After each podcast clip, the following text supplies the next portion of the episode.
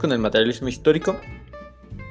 El materialismo histórico es un modelo teórico a partir del cual Karl Marx hace un análisis de las condiciones económicas y sociales producto de las sociedades capitalistas y afirma que la manera en que las personas satisfacen sus necesidades materiales determina la forma en la que se relaciona económicamente y socialmente. Para esto hay que entender quién es Karl Marx o quién fue Karl Marx. Bueno, fue un pensador de origen alemán, el cual fue considerado como el padre del socialismo científico. Él y Friedrich Engels, con quien compartió una estrecha colaboración intelectual y política, se centraron en lo que denominaron socialismo científico. Friedrich Engels fue un dirigente, educador del proletario, amigo y colaborador del antes mencionado.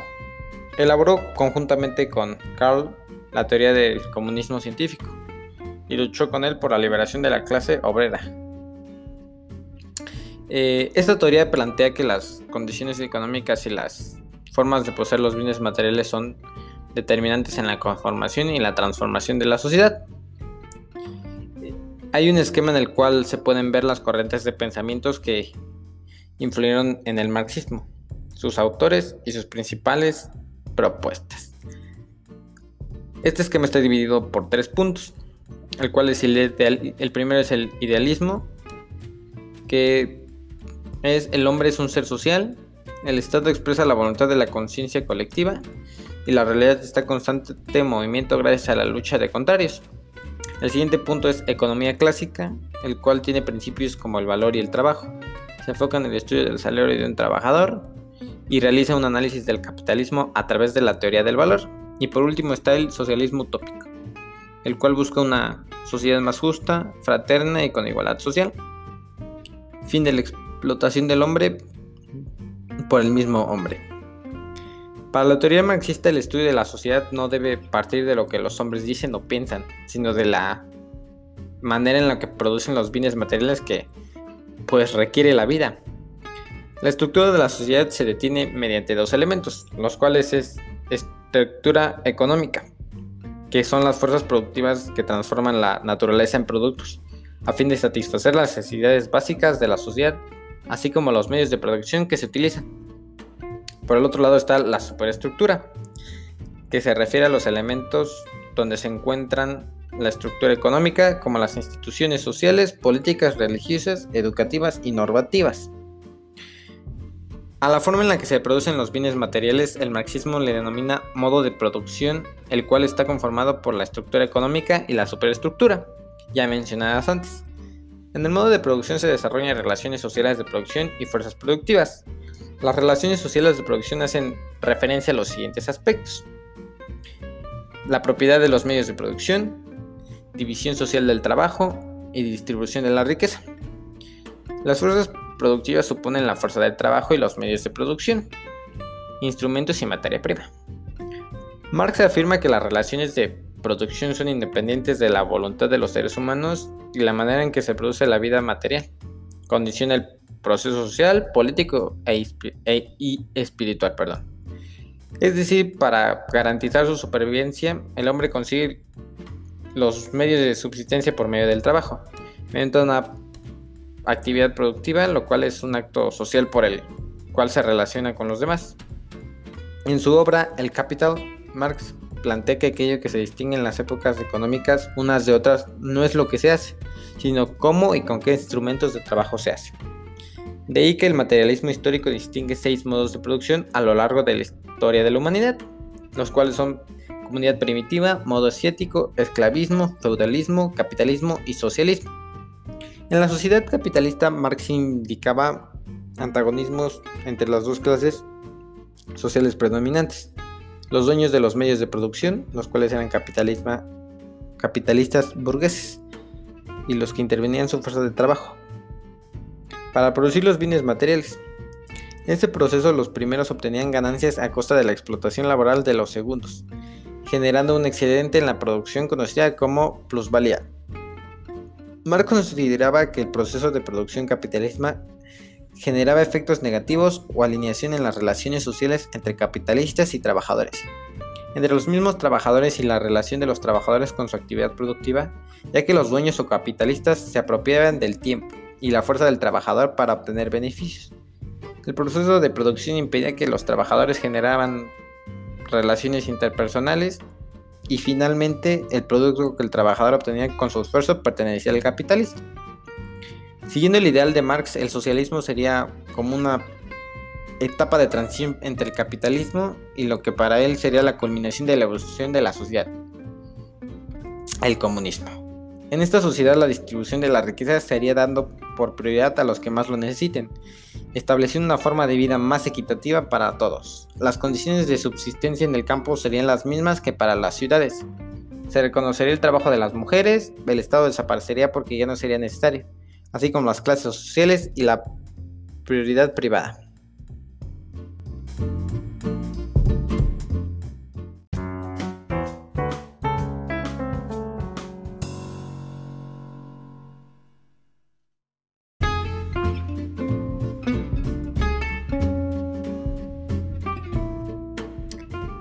Proseguimos con el estructural funcionalismo. A diferencia del marxismo, el cual propone el estudio de la sociedad a partir de los procesos de producción en el estructural funcionalismo, se da importancia a los procesos de socialización, a la relación que se genera entre las personas, los grupos y las instituciones, la función que cada uno cumple con el sistema social. El estructural funcionalismo es una teoría que concibe a la sociedad como un sistema formado por diversas partes, estructuras e instituciones sociales, las cuales contribuyen a un buen funcionamiento.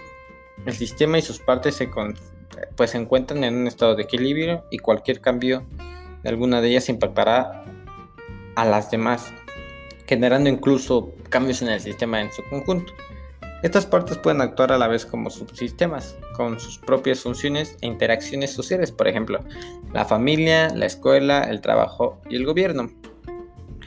Algunos autores contribuyeron en, a la conformación de esta teoría, entre ellos el británico Herbert Spencer, el cual fue fundador del darwinismo perdón, social en Gran Bretaña y uno de los más ilustres positivistas de su país.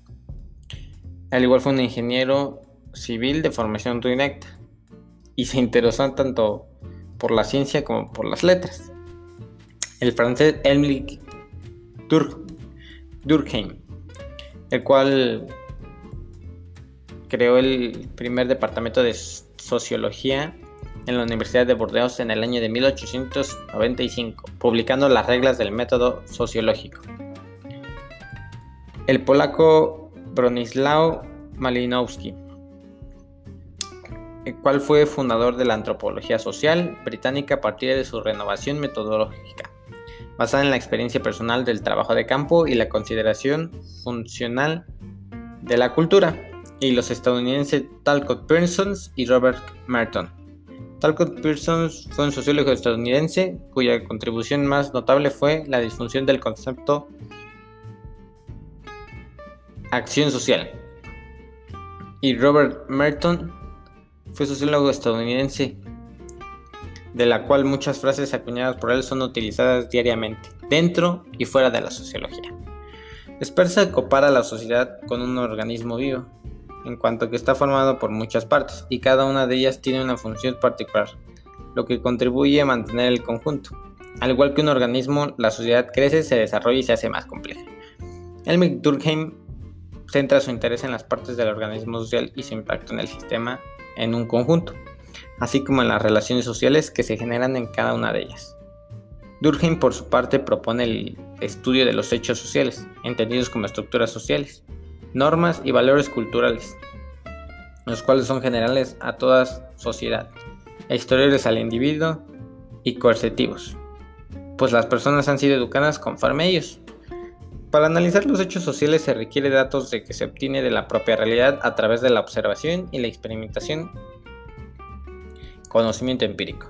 Durkheim y Merton analizan los efectos que producen el sistema social, el hecho de que los individuos o grupos rompan las normas y las leyes que mantienen el orden establecido. Este estado sin normas o desviación se conoce como anatomía y genera un desequilibrio en el funcionamiento del sistema. El estructural funcionalismo no considera el individuo de manera particular, lo concibe como parte de todo el sistema social. En este sentido afirma que las relaciones que se generan dentro del sistema determinan el comportamiento de las personas, quienes para mantener el orden deben de asumir las normas establecidas. Si se rebelan entre ellas, caen en un estado de anomía. Parson explica el funcionamiento del sistema social a partir de un modelo en el que muestra cómo es que las partes o subsistemas se interrelacionan y cada uno depende de otro para mantener el sistema en su conjunto. Los subsistemas inferiores proporcionan las condiciones que se requieren a los subsistemas superiores y los subsistemas superiores controlan a los que están en un nivel inferior. Para que el sistema es un conjunto funcione, se debe empezar a satisfacer las condiciones básicas de adaptación de los individuos o grupos para que puedan asumir sus funciones e internalizar los patrones de conducta que establecen los sistemas superiores, ya sea social y cultural. Los aportes de los teóricos mencionados conforman la teoría estructural funcionalista, la cual enfatiza el orden y la estabilidad de la sociedad, a diferencia de la tradición marxista que destaca la lucha de clases. Esta teoría otorga gran importancia a la idea del acuerdo y del consenso, aunque también reconoce la coerción como herramienta para mantener el funcionalismo de la sociedad. En el estructuralismo funcionalismo, los conceptos de rol y estatus permiten entender la relación entre las estructuras del sistema social, económica, política, social y cultural, los individuos. Y cada estructura social tiene sus instituciones y dentro de cada una de ellas los individuos o grupos tienen un estatus, es decir, ocupan un lugar, nivel o cargo. Asimismo, también desempeñan una función o rol, dependiendo del estatus que tengan. Las principales características de la estructura funcional son las siguientes. La sociedad está formada por funciones, tiene una vida propia independiente de los individuos que la conforman. La sociedad sistema será una fuerte medida en las instituciones que la conforman estén bien integradas. El siguiente es la sociedad organiza como un gran edificio con varios niveles. A cada uno ocupa en estos estratos un sitio el que se denomina estatus, con una función específica que se denomina rol. Una sociedad será funcional cuando haya logrado un equilibrio mediante el establecimiento de patrones conductuales a los que se apegan los individuos que la conforman. Y el último, la sociedad tiene la capacidad de autorregularse, es decir, genera mecanismos para mantener el orden, equilibrio y la seguridad.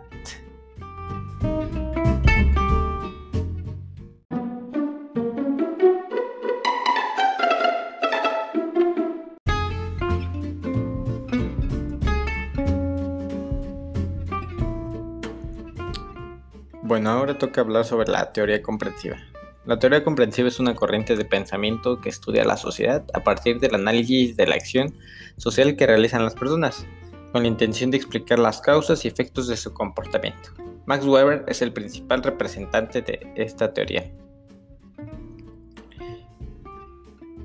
Según Weber, la ciencia social no solo debería analizar la conducta de los individuos y los hechos sociales, dentro de un sistema.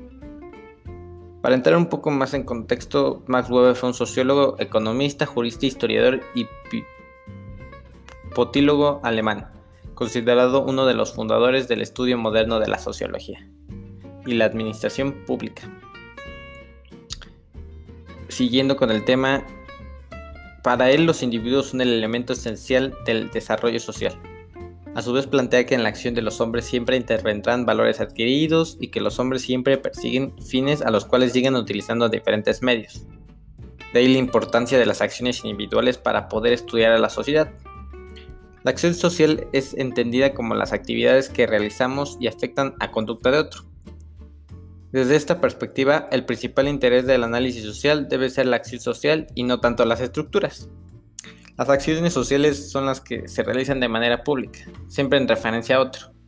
Weber distingue esa acción y por lo tanto tiene cuatro modelos de comportamiento según el tipo de fines que persiguen los individuos o los medios utilizados para realizarlos. Si unos u otros son racionales o emocionales y son los siguientes. El tradicional, afectiva, racional de acuerdo con los valores y el racional de acuerdo con los fines. Al interactuar entre sí, cada individuo aporta una gama de experiencias, valores, intenciones, ideas, sentimientos, motivaciones y formas de concebir el mundo. Por eso si se analiza el sujeto se puede explicar y comprender a la sociedad.